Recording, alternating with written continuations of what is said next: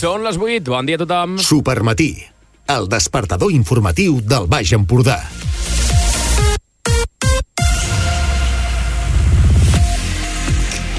Com esteu? Són les 8 del matí d'avui divendres 21 d'abril del 2023, últim programa abans de Sant Jordi. Avui al Supermatí, l'informatiu que fem conjuntament Ràdio Palafrugell, Ràdio Capital i en emissió Ràdio Bisbal farem un repàs de com es viurà la Diada de Sant Jordi a tota la comarca, perquè ja hi ha molts pobles que a partir d'avui i de demà ja comencen a viure el Sant Jordi, tot i que 23 d'abril és diumenge. Avui també, eh, en aquest Supermatí, parlarem de diverses qüestions que afecten a Palamós, la suspensió de feina i sou d'un delegat sindical de la policia local de Palamós, també la pròrroga del contracte de neteja del municipi i també la suspensió d'una àrea mm, residencial concreta de Palamós que s'havia de construir, però amb la crisi del 2008 es va aturar, es van aturar les obres i ara es deixa sense efecte la, la, la possibilitat de construir en aquelles zones. Parlarem també del pla estratègic per desenvolupar econòmicament la Bisbal i tots els seus municipis de la, del voltant i també, com sempre, farem la prèvia del cap de setmana, la prèvia esportiva amb el repàs de què és el que espera a molts dels equips eh, d'esports de, de futbol, bàsquet i hoquei de la nostra comarca. Per cert, també explicarem i avançarem el cartell del Festival Musica't de Pals. Ja us dic alguns noms. Arnau Tordera, Els Pets, Helena Gadel o Bau Vallvé aquest estiu a Pals. I això el matí després que les dues ràdios que produïm aquest informatiu, Ràdio Palafrugell i Ràdio Capital, ahir vam rebre el Premi Ràdio Associació, dos premis Ràdio Associació. En el cas de Ràdio Palafrugell, el Premi Ràdio Associació a la inclusió pel podcast Sí i què de la Rita Valero i en el cas de Ràdio Capital la menció a l'excel·lència pel contingut l'informatiu viral, un informatiu que es penja cada dia a les xarxes socials. Per tant, jo trobo que mm, el fet que Palafrugell tingui dues ràdios que treballen i treballen i treballen i treballen i després això, aquesta feina es veu reconeguda pel mateix sector de la ràdio, que això passi a Palafrugell, de tota la gala d'ahir, cap, cap altre municipi del país va repetir eh, en premiats. Doncs que això passi a Palafrugell és una qüestió que ens ha d'alegrar a tots. Són les 8 i 2 minuts, això és el Supermatí, i avui també explicarem més coses aquí en aquest programa que com que estem parlant de Sant Jordi, estem parlant de literatura, doncs eh, era evident que havíem de parlar avui amb els guanyadors del Premi Empordà de novel·la, concretament amb, amb un d'ells, perquè el Premi Empordà de novel·la, que es va donar a conèixer el dia 30 de març, està mm, escrit per a quatre mans, Josep Torrent i Salvador Casas. Doncs avui al Supermatí parlarem amb Josep Torrent, un dels autors de l'obra Jo he robat el manuscrit Voynich. I això, farem el repàs, com dèiem, també, com us he dit abans, com cada divendres divendres farem el repàs de la prèvia esportiva del cap de setmana. Ara és el moment de saludar els periodistes que ens acompanyen aquest matí. Maria Alzina, bon dia. Hola, molt bon dia. Ferran Castelló, bon dia. Bon dia. Carla Saló. Hola, bon dia. Anna Salvador. Hola, bon dia. També tenim amb Sergi Villena. Què tal? Molt bon dia. I la Paula Brines, bon dia. Hola, bon dia.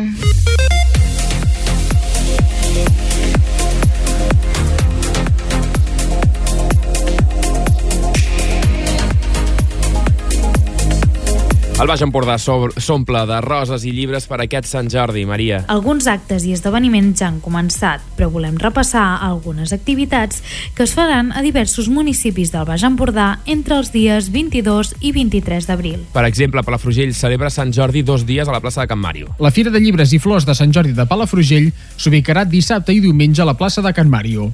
S'hi programaran activitats com la tradicional lectura continuada de l'obra literària de Josep Pla, la programació especial de ràdio Palafrugell i les parades de llibreries, floristeries i altres entitats.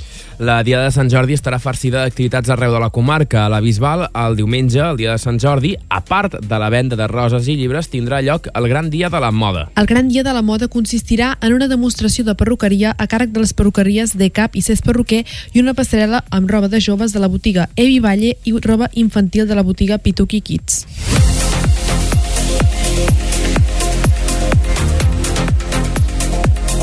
A Palamós han suspès de feina i sou durant sis mesos un delegat sindical de la policia local. Sí, l'agent sancionat, Miquel Àngel Garcia, ja ha presentat un recurs contra aquesta proposta de sanció. L'Ajuntament de Palamós li va obrir un expedient fa mesos per assegurar en declaracions a Ràdio Palamós que el cap de la policia local no s'havia esforçat prou per esbrinar qui conduïa un vehicle del cos que havia estat multat prèviament per excés de velocitat. Sorprenent que se suspengui de feina i sou un delegat sindical per, per, per, per donar una opinió en un mitjà de comunicació, en un mitjà de comunicació pública, a banda que, és un delegat sindical, no, no és un eh, agent ras, és un delegat sindical.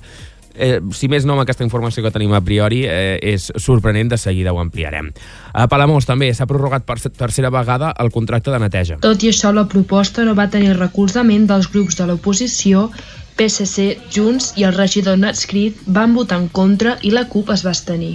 I Palamós deixarà sense efecte l'àrea residencial estratègica de la Roqueta. El projecte es va iniciar l'any 2009, just en el començament de la crisi immobiliària, i per això no va continuar. L'objectiu era convertir-les en àrees de promoció en l'habitatge de protecció oficial de la Generalitat. En l'àmbit econòmic, eh, hi ha un nou pla estratègic per potenciar el desenvolupament econòmic de la Bisbal i els municipis que l'envolten, és a dir, Forellà, Cullestret, Corçà, Cruïlles, Monells i Sant Sadurní de l'Eure. El pla té sis eixos estratègics i 19 projectes d'intervenció que han estat elaborats a partir de l'avaluació del pla anterior i la participació ciutadana. El nou pla està enfocat a la promoció econòmica i la creació d'ocupació al territori.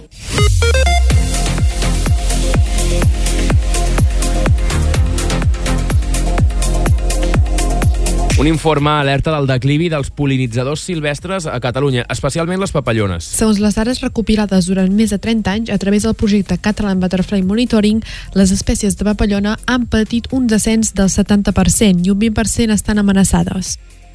I obrim ara l'agenda cultural i és que el Musicat de Pals arriba aquest estiu amb Bernau Tordera, Els Pets, Helena Gadel o Pau Vallvé. El cartell de la quarta edició del Festival Palsenc, que arrencarà el 21 de juliol i s'allargarà fins al 19 d'agost, inclou noms destacats per a tots els públics. S'ha presentat el cartell d'enguany en roda de premsa a Cala Pruna amb la presència de l'alcalde de Pals, Carles Pi Renart, la regidora de Cultura, Mireia Bonilla, i el productor del Festival Musicat Pals, Roger Vidal. Això a Pals, a Palamós, la 31a edició de la mostra de teatre tornarà a omplir d'infants i joves l'escenari de la Gorga. La mostra infantil comptarà enguany amb les representacions que realitzaran un total d'11 grups i prop de 300 participants d'entre 6 i 12 anys. En el cas de la mostra de teatre juvenil seran 7 grups i 120 participants d'entre 13 i 18 anys. La xarxa de museus de Girona invertirà gairebé un milió d'euros per millorar la gestió i els equipaments, entre ells del Museu del Sur de Palafrugell. Es vol reforçar algunes tasques específiques, optimitzar els recursos, fomentar la innovació i recerca i difondre els coneixements per traslladar-los a la ciutadania. Per aquest motiu es posarà en marxa una campanya de suport de la documentació pels museus.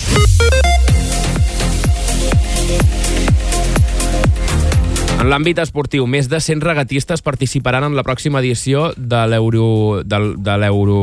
Aviam com ho direm, això. Eurolca, màster, del màster del club de Vela Calella. En aquesta edició de la regata organitzada pel Club Vela Calella hi participen regatistes d'Alemanya, França, Irlanda, Estats Units, Argentina, Mònaco i les Bahames, entre molts d'altres. Per cert, que no sé si ho sabeu, però la primera marató popular d'Espanya es va celebrar a Palafrugell l'any 1978. La prova va ser impulsada per Ramon Oliu, que no va aconseguir els permisos per celebrar-la a Barcelona. Oliu era un químic nascut a Cantoni Gros que va participar en maratons dels Estats Units com la de Nova York.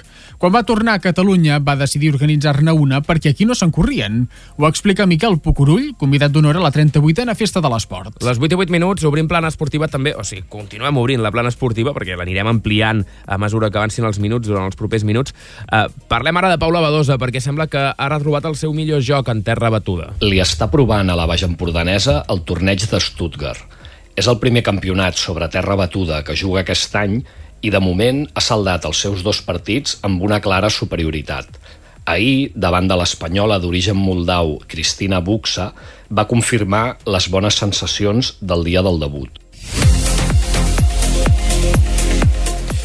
Ara sí, repàs de l'agenda dels equips del Baix Empordà aquest cap de setmana. Comencem parlant de futbol. El Palamós rep el Manlleu i no es posa límits. El gran moment de forma del conjunt blau i groc permet a l'afició palamosina confiar en que els d'Àlex Redondo acabin la temporada el més amunt possible. Precisament, el tècnic del Degà ha signat aquesta setmana la seva renovació per un any més. El dia de Sant Jordi, a les 6 de la tarda, el municipal de Palamós acollirà un Palamós Manlleu que pot impulsar l'equip local en la classificació de primera catalana. Encara en futbol tenim derbi empordanès entre el Calonja i el Marca d'Aram. Els dos clubs es tornen a enfrontar aquesta vegada a Figueres, després de l'empat a 1 a Calonja de fa poques setmanes. A les 8 i 10 minuts, aquest cap de setmana el Bisbal Bàsquet vol assegurar-se el quart lloc en un partit a casa. És la darrera jornada de la temporada regular de la Lliga EVA i els bisbalencs reben el Martorell al pavelló vell. L'objectiu és guanyar per assegurar la quarta plaça. I en hoquei patins, el Palafrugell rep l'Alcobendes aquest cap de setmana. Visita del conjunt madrileny a la pista dels baixampordanesos en la penúltima jornada de l'hoquei Lliga Plata Sud. Després de la gran victòria a domicili de la setmana passada a la pista del Tordera, els blanquinegres se les hauran contra el setè classificat. I pel que fa als equips de la ciutat de Girona, demà a la tarda tindrem un Valladolid-Girona. Els gironins, ja amb la tranquil·litat d'ocupar el novè lloc de primera divisió, viatgen fins a Valladolid en una nova jornada de Lliga. Es dona la circumstància que els locals, que tenen 32 punts, no poden badar perquè no són molt lluny de la zona perillosa.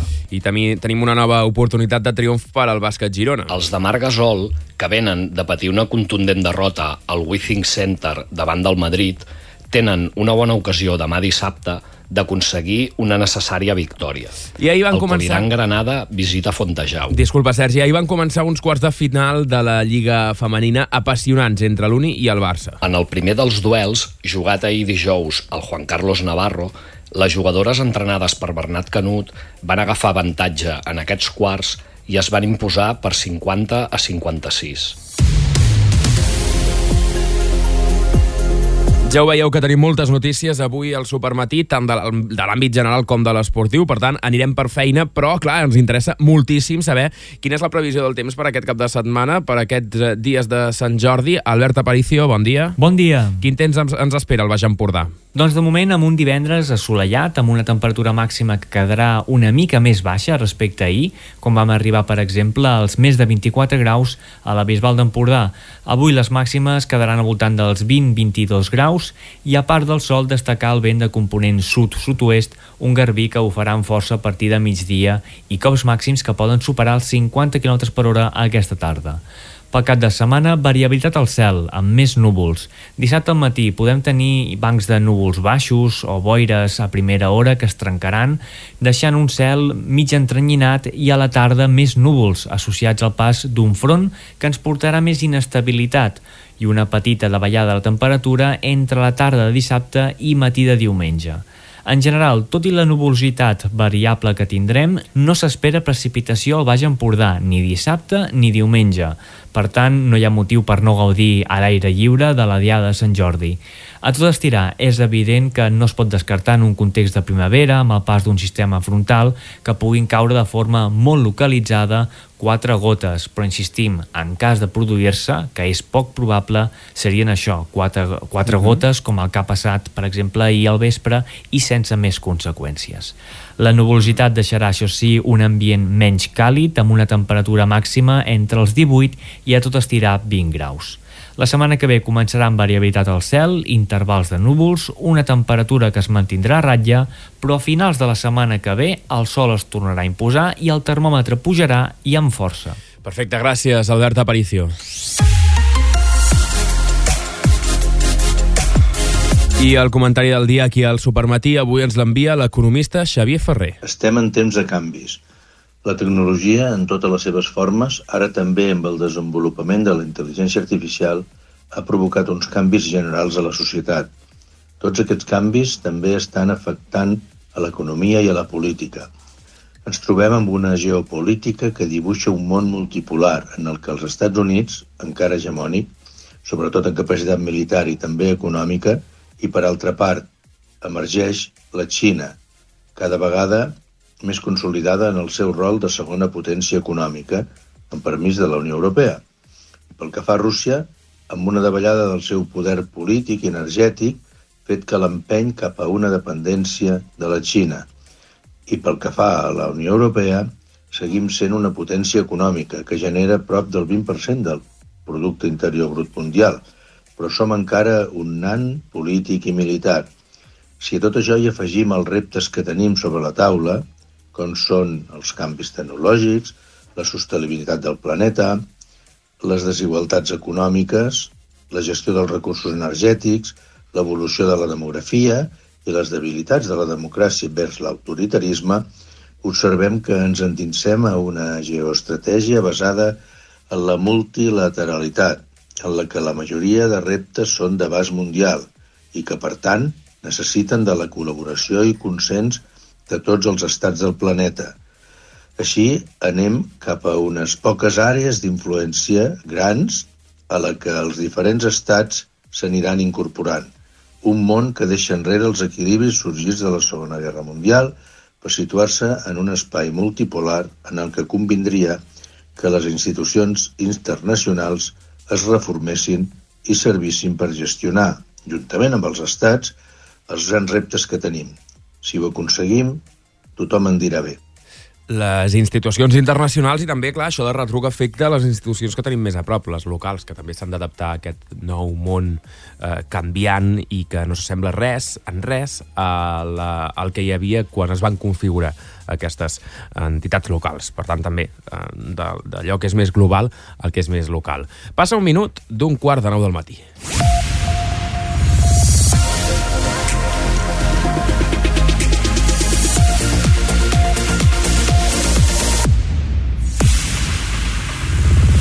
El Baix Empordà s'omple de roses i llibres. Aquest Sant Jordi, alguns actes i esdeveniments ja han començat, però volem repassar algunes activitats que es faran a diversos municipis del Baix Empordà entre demà i diumenge, entre els dies 22 i 23 d'abril. Comencem, Maria. A Calonja, poble de llibres, el dissabte 22 comença amb una programació variada. Cal tenir en compte que durant tota la jornada del dissabte, 32 autors visitaran les 8 llibreries del municipi per signar els seus llibres. A més, es podran visitar les paradetes de llibres i roses que s'instal·laran al nucli antic de Calonja. De 10 a 12 es farà una roda d'instruments i la jornada de portes obertes a l'Escola de Música La Moderna. Serà a dos quarts d'una quan els alumnes i professors de la Moderna oferiran un concert a la plaça Major. Durant la tarda es farà un taller de coquedama amb musgo a dos quarts de sis, on es podrà aprendre la tècnica de coquedames. A les 6, a la Capella del Carme, els visitants podran gaudir d'un concert de duos i cambra a càrrec de l'Associació de Corda de Calonja i Sant Antoni. A la mateixa hora, la Dinamo farà un espectacle de música itinerant amb artistes en directe i sobre rodes.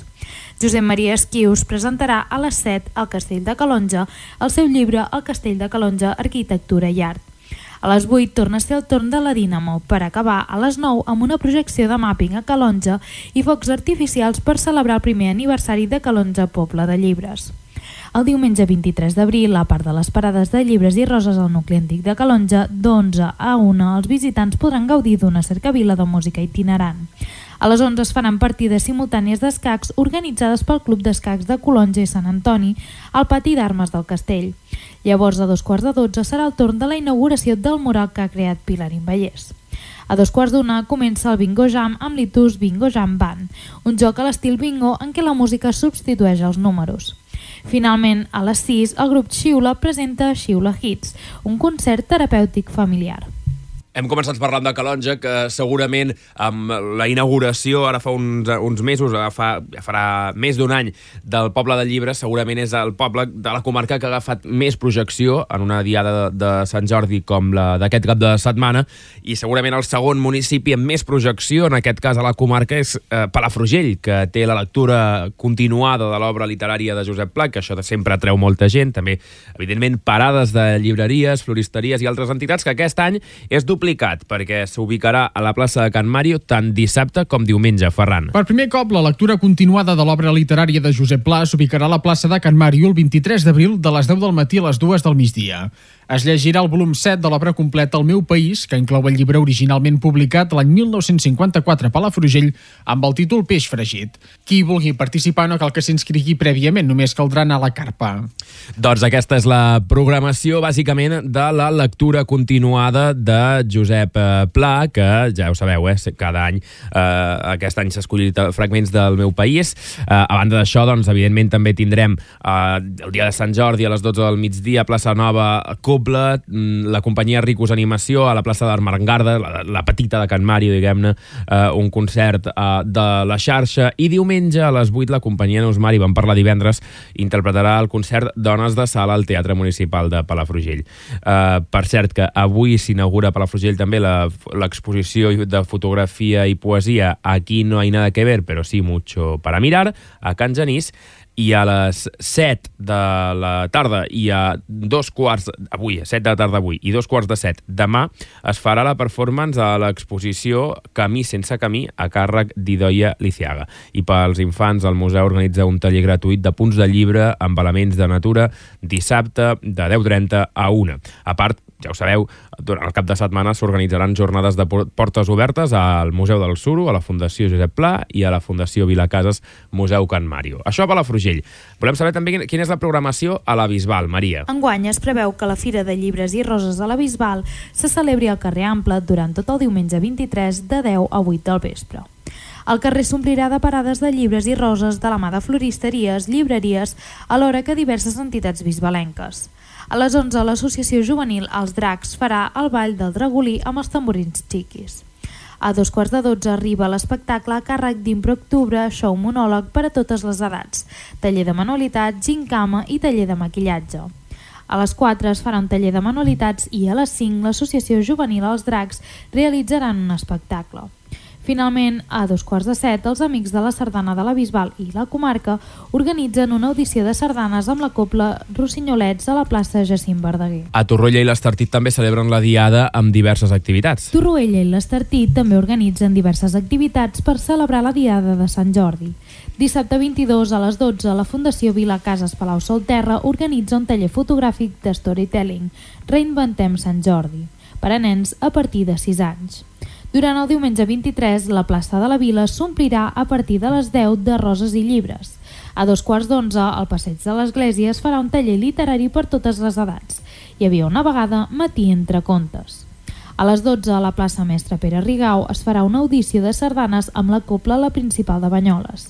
Ja a les 5 de la tarda a la mateixa plaça es farà el lliurament dels Premis Literaris al Càlam de Sant Jordi amb l'agrupació coral Anselm Viola i el lliurament del Premi Logotip Identificatiu del Pla Educatiu d'Entorn. Per tancar la jornada, a dos quarts de sis, es farà una sessió de cine petit amb playback de recer del grup Sergent Viu. A l'Estartit també celebren el Sant Jordi. A partir de les 9 del matí, a la plaça de l'Església es farà una fira de llibres, roses i entitats. A la mateixa plaça, entre les 10 i les 12, es farà un taller de Sant Jordi organitzat per la Biblioteca Municipal Mar de Llibres. Finalment, a les 12 se celebrarà un vermut jazz concert amb Víctor Carrascosa Grup. I finalment repassem la programació a Palamós. Tot i que algunes activitats prèvies a Sant Jordi ja han començat, Palamós inaugura el cap de setmana amb la presentació el dissabte 22 de dos llibres. La primera és Converses de taverna, transcripcions, acompanyaments i altres misteris de Jordi Policarp a dos quarts d'una al Museu de la Pesca. A les 6 de la tarda serà el torn de Marga Nadal amb vides regalades a la Capella del Carme. L'acte central de la Diada torna a ser la tradicional Fira de Sant Jordi de Llibres i Roses organitzada per l'àrea de cultura de l'Ajuntament de Palamós. Tindrà lloc dins l'àmbit format pel carrer Major, carrer Cervantes i la plaça dels Arbres. Des de les 10 del matí fins a les 8 del vespre estaran exposades per a tot el públic interessat més d'una trentena de parades de professionals i d'entitats locals muntades en tot el recorregut d'aquests carrers. Coincident amb l'inici de la fira, també es posarà en marxa a la plaça de la Vila la 14a edició de la lectura continuada que organitza la Biblioteca Municipal. En aquesta ocasió, l'activitat farà protagonista el llibre Frederic Pujolà, Recordances a cavall de dos segles, que fa una aproximació a aquest escriptor, periodista i esperantista palamosí. Des de les 11 fins a les 2 també tindrà lloc l'activitat 80 veus de dones per Sant Jordi, que l'Associació de Dones de Palamós i Sant Joan durà a terme al carrer de la Roda. La sardana tindrà un destacat espai a la jornada amb la realització d'una ballada que es durà a terme a les 12 al Passeig del Mar i el posterior concert titulat Mariona, la mussa de Toldrà, que acollirà el Teatre La Gorga a les 6.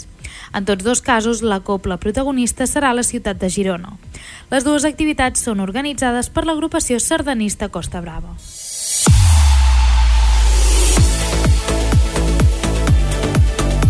I a banda d'activitats eh, realitzades al voltant dels llibres i les roses, a molts municipis també, i ho hem anat explicant ara en aquests últims minuts, a molts municipis també es fan activitats complementàries per aprofitar que hi haurà moltíssima gent al carrer aquest cap de setmana. És el cas de la Bisbal, on diumenge, part de la tradicional venda de roses i llibres, tindrà lloc el Gran Dia de la Moda, on hi haurà, entre altres, una passarel·la amb roba de botigues de comerços bisbalencs. El gran dia de la moda consistirà en una demostració de perruqueria a càrrec de les perruqueries de Cap i Cés Perruquer i una passarel·la amb roba de joves de la botiga Evi Valle i roba infantil de la botiga Pituqui Kids. Els pentinats de la desfilada aniran a càrrec de les dues perruqueries mencionades anteriorment. També tindran especial importància els complements d'òptica Pardo i joieria Pardo. Així ho explica el president de la Unió de Comerciants de la Bisbal. farem una, una demostració de perruqueria i després eh, farem una passarel·la en la qual eh, hi haurà una botiga de roba de gent jove, l'Evi Valle, i una de nens que es diu Petuqui Kids, i, i aquests passaran, seran els que deixaran la roba i després hi haurà dues perruqueries, els perruquers i nou de Míriam de Cap, i, i faran els pentinats. I després hi haurà també complement de bolsos i, i després un vermut musical. Ens eh, cantaran Antoni Molina i en Crècom. Aquest esdeveniment ja s'havia celebrat anteriorment i la federació ha volgut recuperar-lo aprofitant que aquest any Sant Jordi cau en diumenge. La idea de la Federació de Comerç és mantenir la passarel·la any rere any i que cada vegada hi participin més comerços de la Bisbal per poder mostrar tot el que el poble pot oferir a la ciutadania. La nostra intenció és aquesta, poder-ho l'any que ve repetir, però repetir ja amb un sentit que hi col·laborin pues, una mica més tot el poble, ha una mica més gran i amb més temps de preparació perquè puguin pues, participar gairebé tothom que vulgui.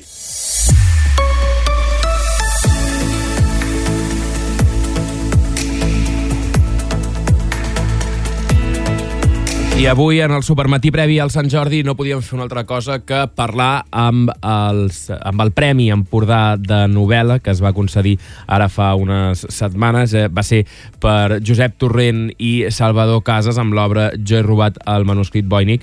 I per parlar-nos una mica d'aquesta novel·la ens visita avui al supermatí un dels autors de la novel·la, que és en Josep Torrent. Bon dia. Hola, bon dia.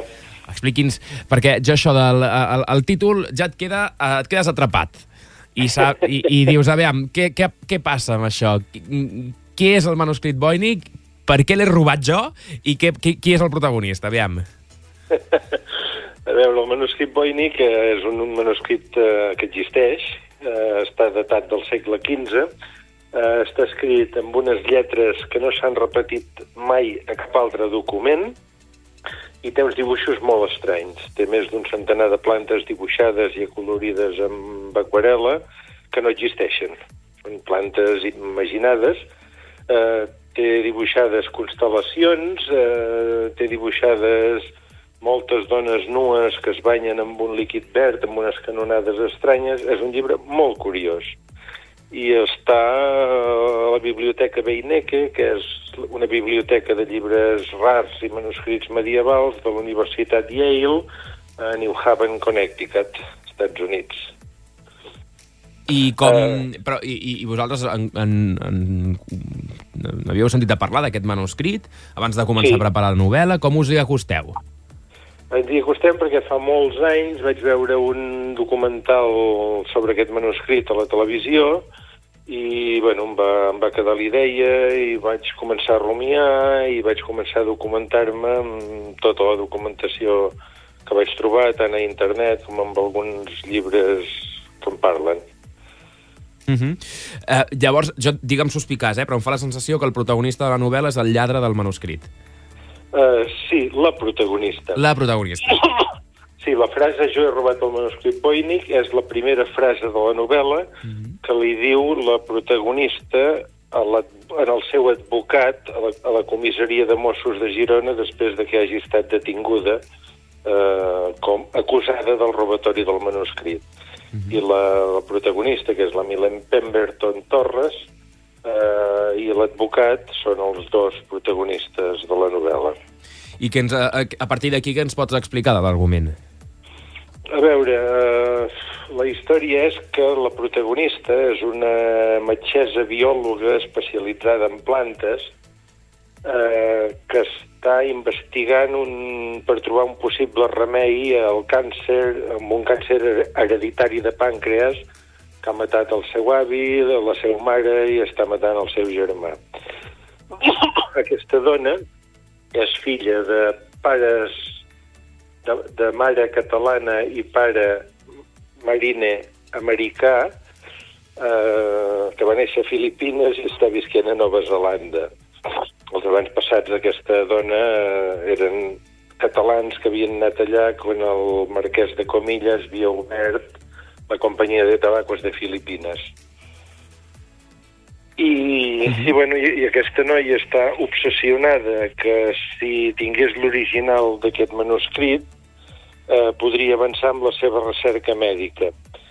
I el seu pare, que ja ha deixat de ser marine i se n'ha tornat als Estats Units i és un mafiós que controla el port de New Haven, eh, li demanen al pare que li robi o li faci robar aquest manuscrit i l'enviï a Girona. I embolica que fa fort. Sí, no? Clar, a partir d'aquí, doncs ja... Uh, per tant, uh, què, què us va treure la idea d'escriure de, sobre el manuscrit Voynich i sobre la possibilitat, perquè no sé si realment l'han robat alguna vegada, o, no sé, no. Què, què us va generar la inquietud sobre el manuscrit i sobre la possibilitat que algú el robés? Bueno, eh, la inquietud sobre el manuscrit és que està està catalogat, entre cometes, com el llibre més, més rar del món, el llibre més estrany, que mai ningú ha aconseguit desxifrar. I si ha barallat, doncs, jo què sé, el que va desxifrar el codi dels japonesos a la Segona Guerra Mundial, gent que ha desxifrat eh, codis importants, i ningú n'ha tret l'aigua clara de què hi diu i de què hi pot dir. Després, l'altra cosa que ens va treure d'aquest manuscrit és que, amb lo curiós i rar que és, eh, només hem trobat que s'hagin escrit dos novel·les en tota la història. Una d'elles és Indiana Jones i la pedra filosofal, que, bueno, els protagonistes eh, busquen la pedra filosofal a partir d'aquest llibre, que és una, una de les nou novel·les que s'han fet d'Indiana Jones, que evidentment no se n'ha fet la pel·lícula, que està esgotada en anglès i que no s'ha traduït mai al castellà. I l'altra novel·la la va fer un, un astrònom de Saragossa que està treballant a l'Observatori del Teide i la va ambientar doncs, eh, en el temps de, dels astrònoms europeus en Kepler i, i tal. I això, el, el ser llibre tan curiós i que hàgim trobat que només s'han fet aquestes dues novel·les, doncs va fer venir ganes de, de treballar-hi. Ara ens ho deies, que l'obra, l'acció comença a la comissaria dels Mossos de Girona. Hi ha algun espai reconegut pels lectors del Baix Empordà al llarg de la novel·la?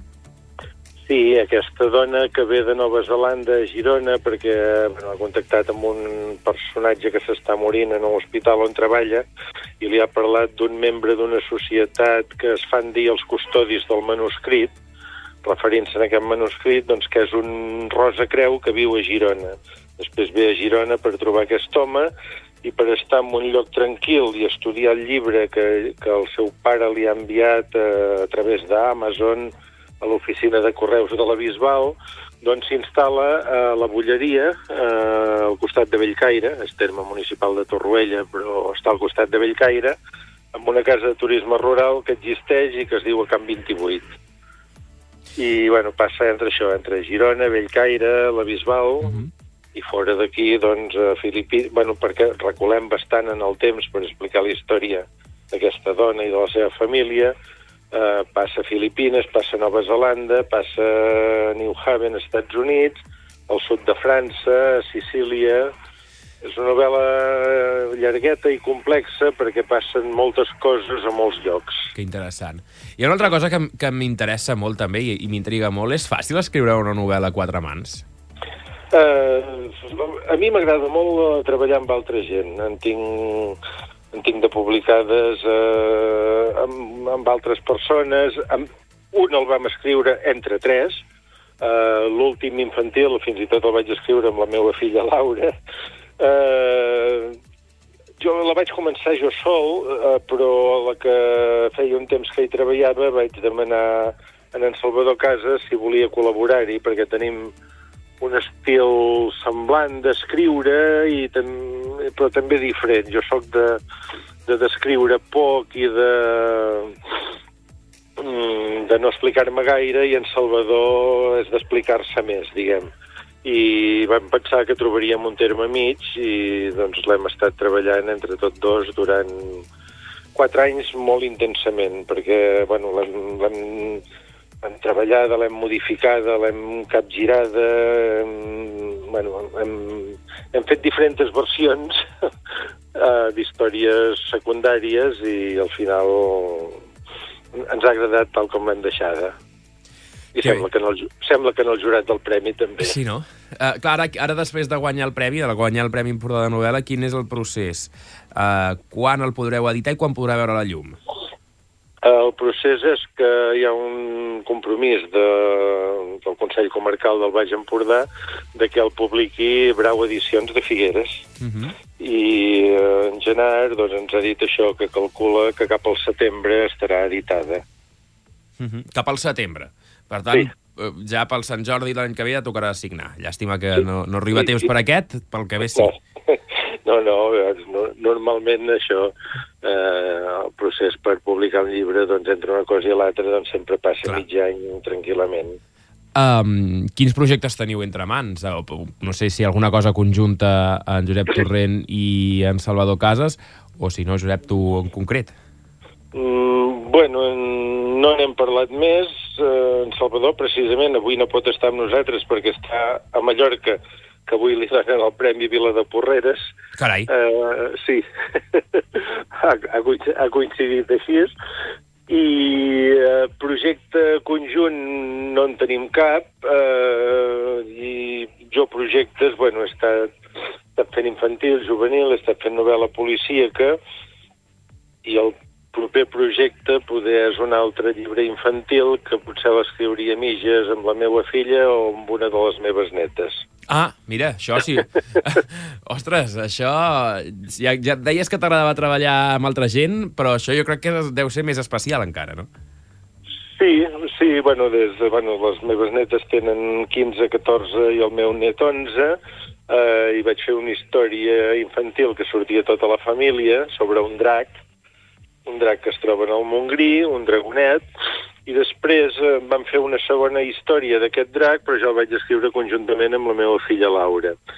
I ara l'idea era fer una tercera història d'aquest drac, eh, però la meva filla té tanta feina i la meva neta o les meves netes s'hi estan posant bé, igual aquest estiu, si no tenen gaire feina, eh, ens posem a escriure una tercera història d'aquest drac turfú. Fantàstic, molt bé.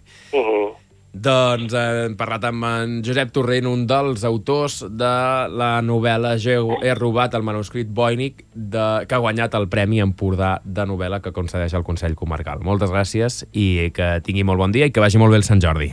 Gràcies a vosaltres, bon dia.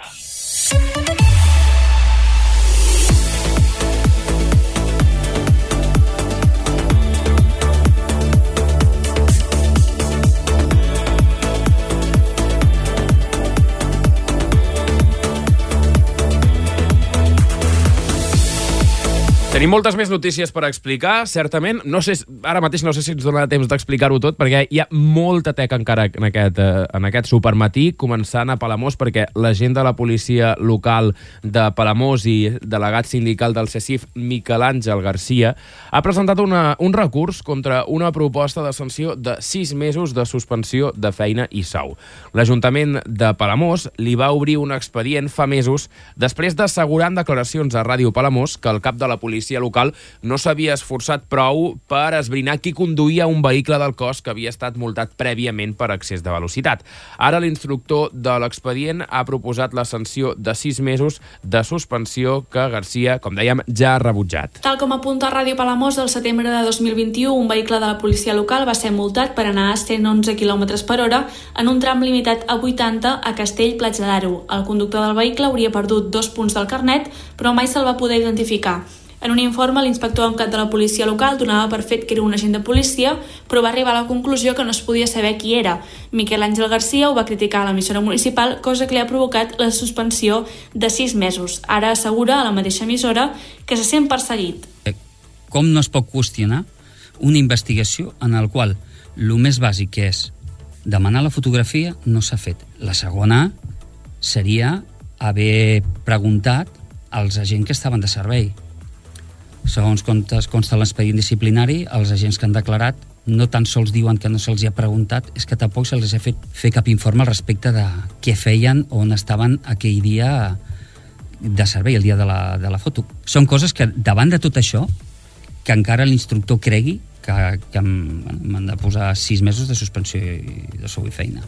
Miquel Àngel Garcia ha presentat el recurs de la suspensió assegurant que s'estan vulnerant drets fonamentals com la llibertat d'expressió i la presumpció d'innocència déu nhi està bé, però que, que, que no es talli, eh? que segueixi eh, fent declaracions a la ràdio local de Palamós.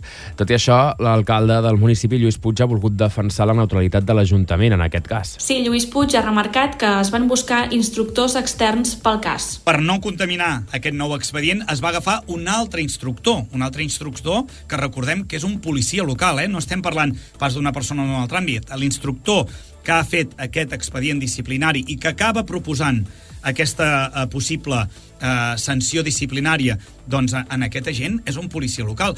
Una sanció que jo no en tenia coneixement perquè no intervinc per res, absolutament per res, en aquest expedient disciplinari i l'únic que faig al final doncs, és validar a través d'un decret la proposta que fa aquest instructor. Des del CSIF insisteixen que les proves que, per descobrir qui conduïa el vehicle han estat insuficients. A més, també apunten al regidor de Seguretat Ciutadana, Alfons Bartolomé, com a possible responsable, ja que va reconèixer a l'informe que havia fet servir el vehicle en altres ocasions i que aquell dia no recorda si el va conduir o no. Aquí hi ha alguna cosa.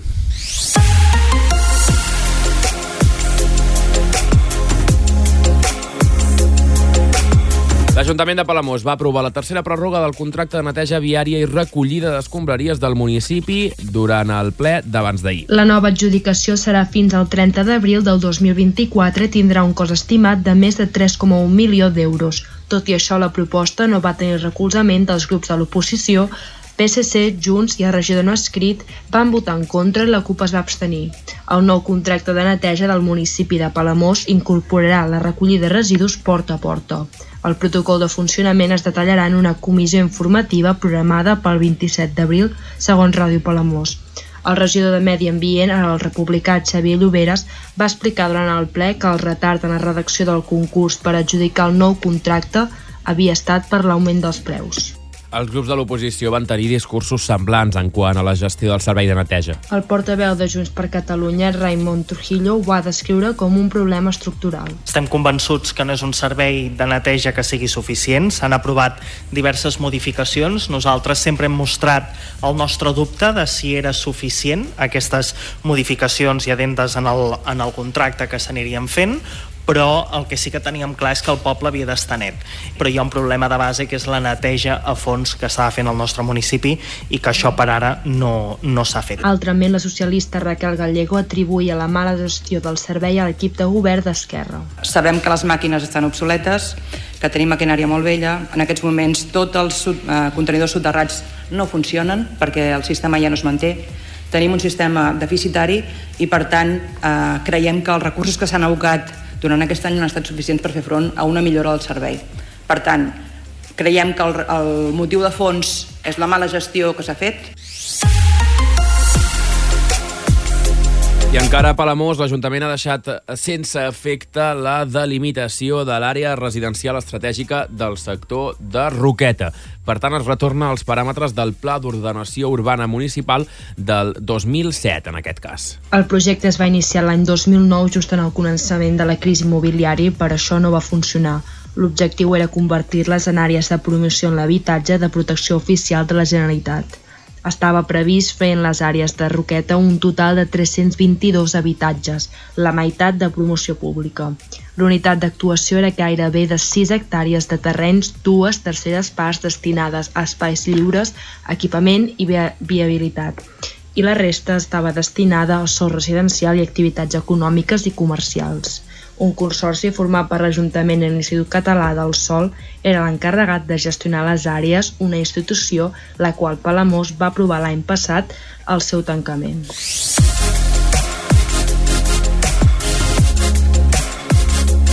La Bisbal i els municipis que l'envolten, per tant, Forallac, Cursà, Ullestret i Cruïlles, Monells i Sant Sadurní de l'Eure, han treballat els últims mesos en definir un nou pla estratègic de desenvolupament local i d'ocupació. Això vol dir és un pla per promoure l'economia i crear ocupació al territori.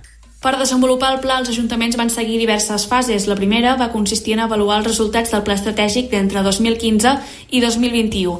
Després es va fer una anàlisi quantitatiu i qualitatiu del territori amb fons estadístiques i entrevistes i enquestes respectivament. En total es van entrevistar una vuitantena de persones. Pel que fa al contingut, el pla es basa en sis eixos fonamentals a partir dels quals es treballen accions específiques. Aquests són model turístic de qualitat, foment de la producció agroalimentària, foment del sector ceràmic i artesà, promoció de les zones d'activitat econòmica, captació i retenció de talent i l'atenció a les persones. Per definir-los s'han seguit tres pilars – el propi relat del territori, la necessitat de consolidar els resultats obtinguts al pla estratègic anterior i les aportacions i demandes de la ciutadania que s'han conegut durant les entrevistes. A partir d'aquests eixos s'han treballat en 19 projectes d'intervenció. Aquests orienten les tasques dels tècnics i tècniques dels ajuntaments i dels possibles agents de desenvolupament local i ocupació que puguin arribar a incorporar-se per facilitar el desplegament del pla. Aquest 2023 ja fa 9 anys que la Bisbal, Forallac, Ullestret, Cursà, Cruïlles, Monells i Sant Sadurní de l'Eure van començar a treballar junts per dinamitzar l'economia d'un territori gràcies al primer pla estratègic que es va redactar. Jo vull ser rei, ser per collons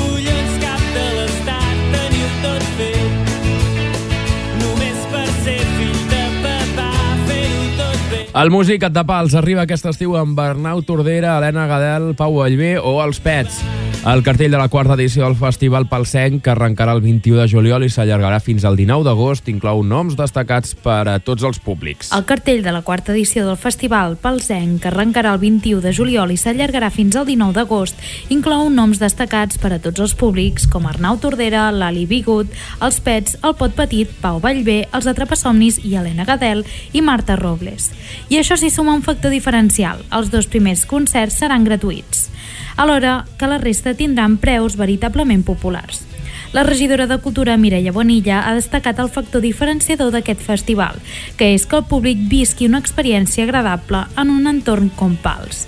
La regidora ha destacat també que aquest festival té uns trets característics que el fan diferent d'altres festivals del Baix Empordà. Som un festival petit, que busquem atraure sobretot un públic familiar, però també evidentment obert a, tothom, normalment música sempre de cantautor i música en català, a uns preus assequibles perquè tothom pugui accedir a la cultura, en espais eh, bonics del municipi, còmodes, de, de fàcil accés, eh, on no hi ha aglomeracions i per tant on la gent pot gaudir dels grups de la millor manera possible. L'alcalde de Pals, Carles Pi, destaca que després de quatre edicions el consistori de Pals ha de seguir apostant per un festival com el Musicat, que dona espai a la música catalana en un format de proximitat amb el públic.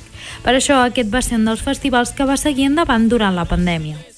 A més, des de Pals asseguren que volen que el festival aposti per la música catalana i de proximitat. Aquest ha estat un dels aspectes que ha destacat el productor del festival, Roger Vidal. Així, la intenció del festival és acostar-se a un públic familiar sense oblidar el públic juvenil. I després eh, treballem amb uns aforaments molt concrets, molt limitats, i això ens facilita que la gent que ens ve a veure tingui la sensació de comoditat, de que és un festival agradable de venir, que no hi ha acumulacions, a part que els preus són molt i molt populars, no? tenim preus que van des dels 3 euros als 18 i també tenim concerts gratuïts i creiem que això també és un valor que diferencia de la resta de festivals. El cicle de concerts l'encetarà Arnau Tordera el dissabte 21 de juliol al pati de Calapruno, amb un concert gratuït que recollirà versos de les seves composicions èpiques i líriques per seguir commemorant en forma de juglar el 120è aniversari de la mort de Jacint Verdaguer. També serà gratuït el segon concert familiar de l'Ali Bigut, el 23 de juliol, que oferirà un viatge màgic, iniciàtic i alhora pedagògic per buscar cançons en un món de fantasia. La resta de propostes tindran preus populars que oscil·laran entre els 3 i els 18 euros, en funció del concert. Els pets que ens visiten el 28 de juliol, el Pot Petit el 30 de juliol, Pau Vallvé l'11 d'agost, els Atrapasomnis el 13 d'agost i Helena Gadel i Marta Robles el 19 d'agost. Les entrades ja es poden aconseguir a la pàgina web.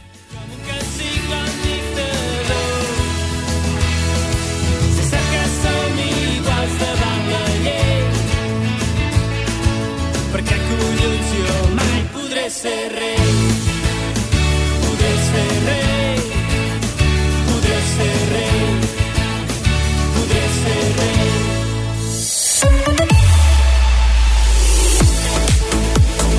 Encara en cultura, la 31a mostra de teatre tornarà a omplir d'infants i joves l'escenari de la Gorga de Palamós.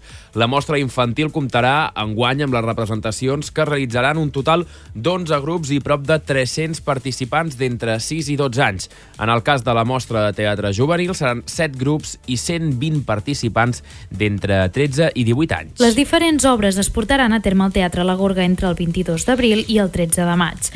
La cluenda de la mostra infantil es realitzarà el divendres 19 de maig a la Gorga, on es lliuraran els diplomes de la mostra a tots els grups participants i on es podrà gaudir de l'espectacle professional Tot esperant en Will, de la companyia Egos Petits. En el cas de la mostra de teatre juvenil, les obres programades seran a càrrec de 7 grups i 120 participants d'entre 13 i 18 anys. En aquest cas, les escoles representades són Badruna i l'Institut Escola Vilarromà, així com els grups independents del Punt Jove i Quarta Paret. La mostra de teatre juvenil es portarà a terme del 18 al 27 de maig i la cluenda serà a la Gorga el 2 de juny amb l'espectacle El bon policia de la companyia Maldà Teatre. Les entrades per a les representacions programades a la mostra són gratuïtes, però cal fer la reserva de localitat al web lagorga.cat. Els espectacles professionals que es portaran a terme a les cluendes només són gratuïts pels participants, mentre que la resta de públic tenen un preu de 5 euros. Mitjançant la mostra es fomenta la pràctica del teatre entre els infants i els adolescents de Palamós, en un exercici que permet la promoció d'aquest art entre els més joves, alhora que els aporta múltiples beneficis en el seu dia a dia. La pràctica de teatre millora la concentració, la memòria i la seguretat. Ajuda a desinhibir-se, desenvolupa els sentits i la creativitat, potencia el treball en equip i els valors com el compromís, la solidaritat, l'empatia, el respecte, entre molts d'altres. Per cert, que en cultura la xarxa de museus de les comarques de Girona preveuen invertir gairebé un milió d'euros en mantenir i millorar la gestió dels actiu actius patrimonials dels museus que en depenen. Entre ells hi ha el Museu del Solo de Palafrugell. Es vol reforçar algunes tasques específiques, optimitzar els recursos, fomentar la innovació i recerca i difondre els coneixements per traslladar-los a la ciutadania. Per aquest motiu es posarà en marxa una campanya de suport de la documentació pels museus. En parla el regidor del Museu del Suro, Marc Eres. Amb accions concretes a destacar, com per exemple el programa de documentació o treballar en els recursos mancomunats, eh, desenvolupar les accions educatives i d'accessibilitat social, les formacions continuades i l'intercanvi de coneixement i el suport a l'oficina tècnica de la xarxa. També s'impulsarà la capacitat dels museus per traslladar a la societat els serveis, activitats i experiències que ofereixen. A més, es vol incrementar els equips professionals dels museus perquè s'adaptin a les necessitats. A més, es va tancar l'exercici de l'any 2022. Es va defensar seguir treballant de forma mancomunada per millorar l'acció global dels museus, així com l'avenç en la documentació i l'accessibilitat als equipaments. Eh, contribuir al manteniment i millora de la gestió dels actius patrimonials, traslladar a la societat el conjunt de serveis i activitats dels museus, millorar l'eficiència i l'eficàcia dels equips professionals dels museus i incrementar la presència de la xarxa i els seus membres en el marc institucional. El pressupost total de la xarxa és de 970.000 euros. El Departament de Cultura ha incrementat el pressupost en 30.000 i la xarxa portarà 760.000 euros. El Departament de Cultura, 460.000 i la Diputació de Girona, 300.000. Els acords es van prendre en una reunió al Museu de la Mediterrània de Torroella de Montgrí el dimecres 12 d'abril. Hi va assistir el president de la Diputació de Girona, Miquel Noguer, la consellera de Cultura, Natàlia Garriga, representants d'altres organismes i alcaldes, regidors i tècnics dels municipis amb museus de la xarxa. Cadascú dels membres presents van participar en una roda d'intervenció on es va destacar el paper de cohesionador del territori de la xarxa i la posada en valor del patrimoni cultural que gestiona dia a dia des de cada museu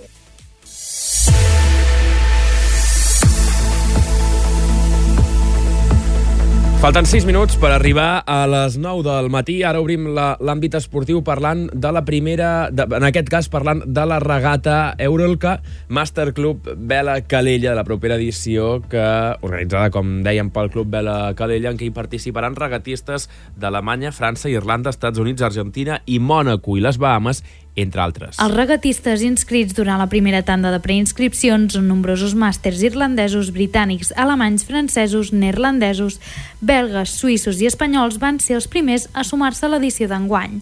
S'han afegit aquestes últimes setmanes un important contingent de regatistes continentals, procedents d'Itàlia i Suècia, així com representants dels Estats Units, Argentina, les Bahames o Mònaco. Importantíssima la participació de màsters espanyols, a la qual acudeixen entre ells Mònica Azón, que defensarà el títol aconseguit l'any passat a l'ILCA 6, tant a la classificació absoluta com a la categoria femenina.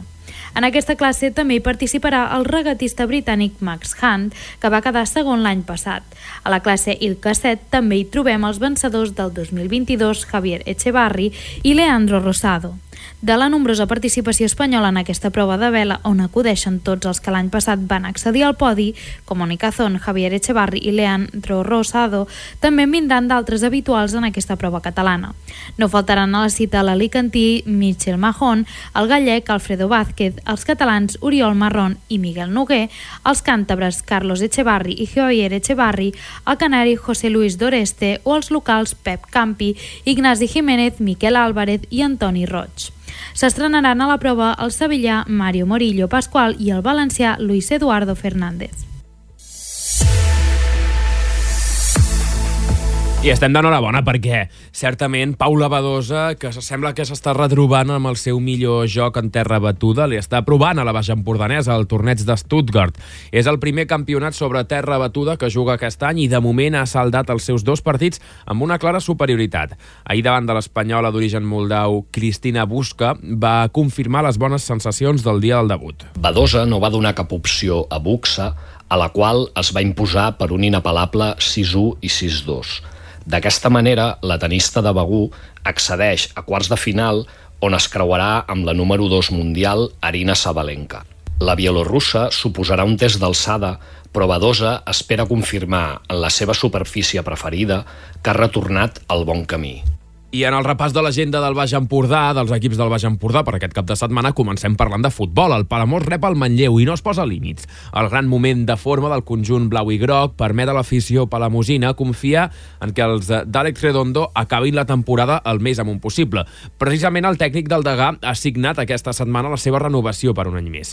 Per tant, el dia de Sant Jordi, a les 6 de la tarda, el municipal de Palamós acollirà uh, un Palamós Manlleu que pot impulsar l'equip local en la classificació a primera catalana. Efectivament, i és que els palamosins són ara mateix sisens amb 39 punts i poden aprofitar que Figueres i Lloret s'enfronten en aquesta jornada per avançar-los. Recordem que el Lloret té 40 punts i el Figueres 41. Des del Club Baix Empordanès s'ha endegat una crida a l'afició per omplir l'estadi i s'ofereix als socis la possibilitat d'assistir al partit amb tres acompanyants de manera gratuïta. Encara en futbol, el derbi, tenim derbi empordanès entre el Calonja i Marca de l'Am. Els dos clubs es tornen a enfrontar aquesta vegada Figueres després de l'empat a una Calonja de fa poques setmanes. I és que des d'aquell partit, els calongins han aconseguit la victòria davant de l'Unió Girona i del Porqueres. El partit es disputarà aquest diumenge, dia de Sant Jordi, a les 4 de la tarda al municipal Marca de l'Am. El Bisbal Bàsquet vol assegurar el quart lloc a casa. És la darrera jornada de la temporada regular de la Lliga EVA i els bisbalencs reben el Martorell al pavelló vell. L'objectiu és guanyar per assegurar la quarta plaça. Una quarta posició molt treballada durant tot l'any i que només una derrota inesperada i un triomf de la Unió Esportiva Mataró podrien fer trontollar. El sol gironès Bisbal té un clar avantatge pel que fa a la diferència de punts i, per tant, si obté la victòria, podrà acabar la Lliga en el mateix lloc que ocupa des de fa setmanes.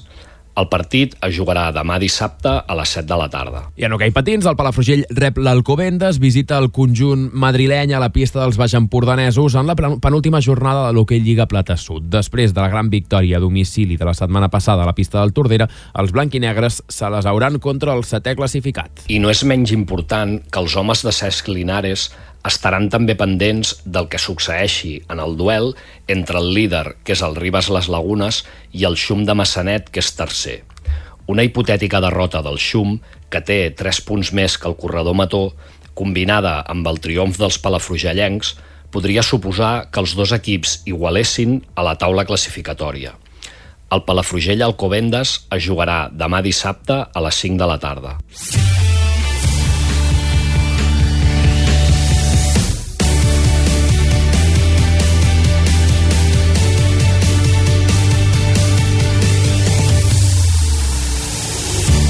Fins aquí el supermatí d'avui. Gaudiu molt, molt, molt del Sant Jordi, d'aquest Sant Jordi de tot un cap de setmana.